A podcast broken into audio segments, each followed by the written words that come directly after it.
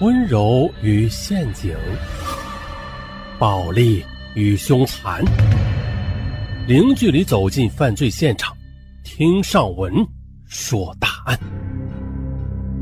本节目由喜马拉雅独家播出。本期情感案：亿万款姐，雇凶杀人，杀的是一位副总。呃，在节目的开始之前，咱们先说一个数据。据有关部门调查，说有百分之十六的女性，百分之九点二的男性承认被自己的配偶打过，有百分之十四点四的男性，还有百分之七点九的女性承认打过自己的配偶。这就表明啊，妇女是配偶间这家庭暴力的主要受害者。还有百分之七十以上的女性。都是遭遇过不同形式的性骚扰，但是啊，大多数都选择了沉默。而本起案子他不同，只不过他选择的方式啊是错误的。说是，河南安阳的一家房地产公司的董事长李美，为了让事业稳步发展，就聘任了一位有背景的人来当公司的副总。可令他始料不及的是，副总却设下了桃色陷阱，引诱他上当，而接下来发生的一切就脱离了他的掌控。啊，我们从头说，李美是个非常要强的女人，她十年前开始做生意，在安阳市医药行业也是颇有名气。两千年，国家开始整顿着医药市场。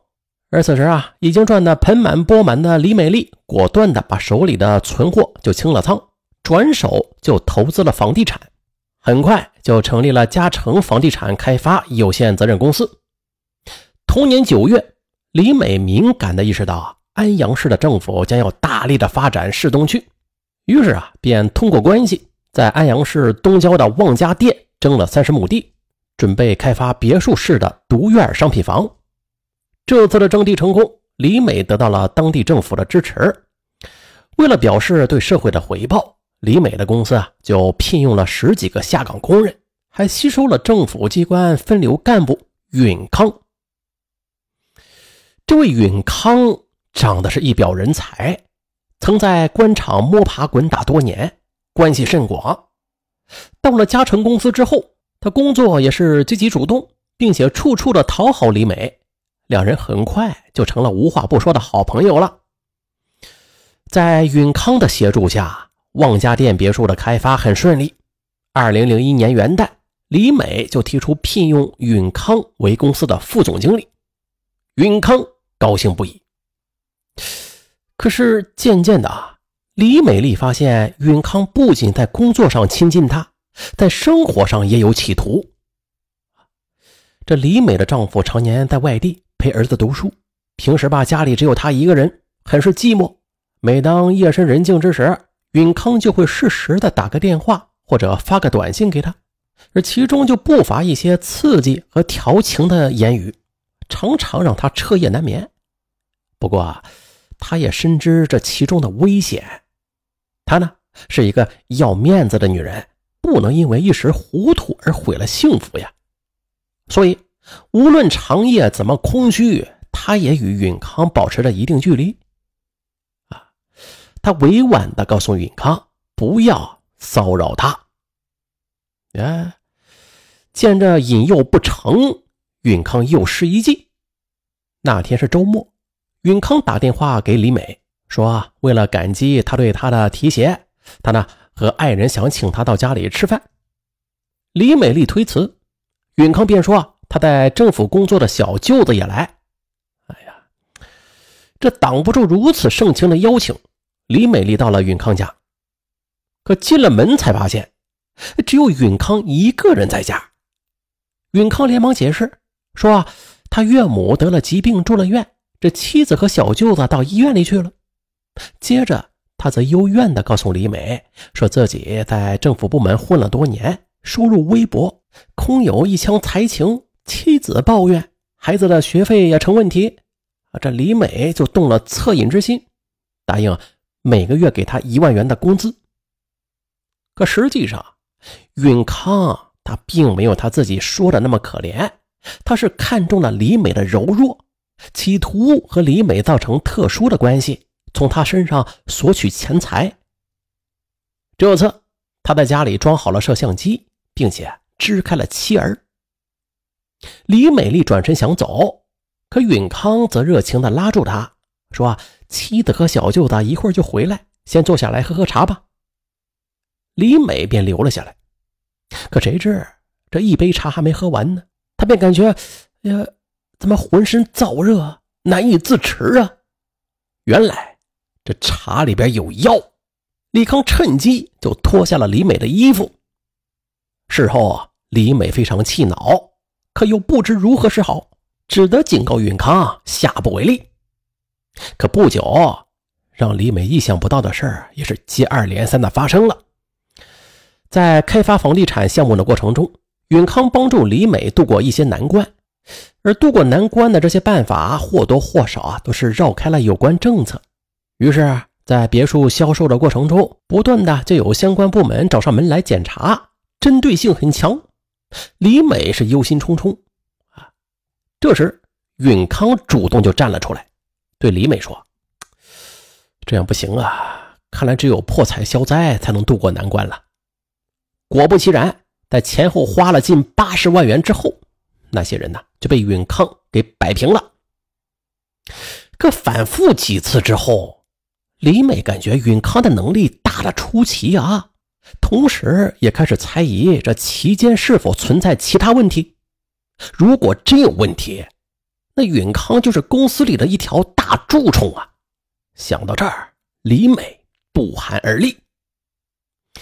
为了了解真相，李美又通过关系找到一个相关部门的官员。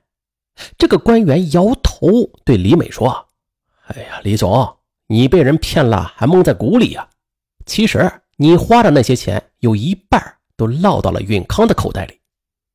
听闻此言，李美惊恐不已，同时也庆幸及时发现了允康的企图，否则呀，后果不堪设想。可是，由于此时公司还有求于允康的小舅子，不能开除他。但是为了牵制他呀，李美又重新的物色了一个有能力的人当公司的副总。嘿，这一招啊，也的确的给了允康不少的压力，从而就使他暂时的有所收敛了。可是，让李美感到更加难堪的事情啊，还是发生了。允康竟然通过技术处理制作了他和这个新副总发生两性关系的图像。哎呦，这位新副总啊，就知难而退了。那天，允康闯进李美的办公室，要挟道：“李总。”我觉得有我服侍你就够了，其他人还是不要破坏我们之间的亲密关系为好。要不然，我手头上这些照片公布出去的话，那对您肯定没有好处。您呢，要好好的掂量掂量。因为开发房地产的巨资尚未完全收回，再加上有证据在允康的手中，李美无奈的就妥协了。他不仅向允康支付了二十万元的封口费，还被迫的和允康。多次发生性关系，终于，二零零三年的春天，汪家店的项目终于是结束了，并且这李美呀是花了一百万摆脱了允康的控制，啊，度过一段噩梦般的日子。为了避免继续被纠缠，李美就以女儿呃乔科的名字注册了一家房地产开发公司，并于二零零三年四月筹资在安阳市东区。开发新的房地产项目，然而在征地夺标后，允康的小舅子又找上门来了，说要求这李美再次任命允康为公司的副总经理，还说你如果不用允康，那就别想动那块地皮。哎呦，此时的李美啊，她是骑虎难下，一边可以兑现的千万财富，一边是可能再次遭遇屈辱。权衡再三，李美无奈答应了，让允康再次担任公司的副总。不过这一回啊，却没有给他实权。见李美有所防范，允康决定对他施以颜色。于是啊，在那段时间里，就不断的有相关部门上门检查。尽管李美四处托关系说情，但是他的公司啊，还是被人给举报了，说是违规操作，而被市建委暂停了资质。由此，李美就怀疑公司内部出现了问题。调查证实是允康举报了他，这下是真正的尝到了允康的厉害了。他是又气恼又后悔呀。可是由于工程已经上马了，如果被暂停了资质不能恢复的话，嚯，那就惨了。公司每天将损失十多万。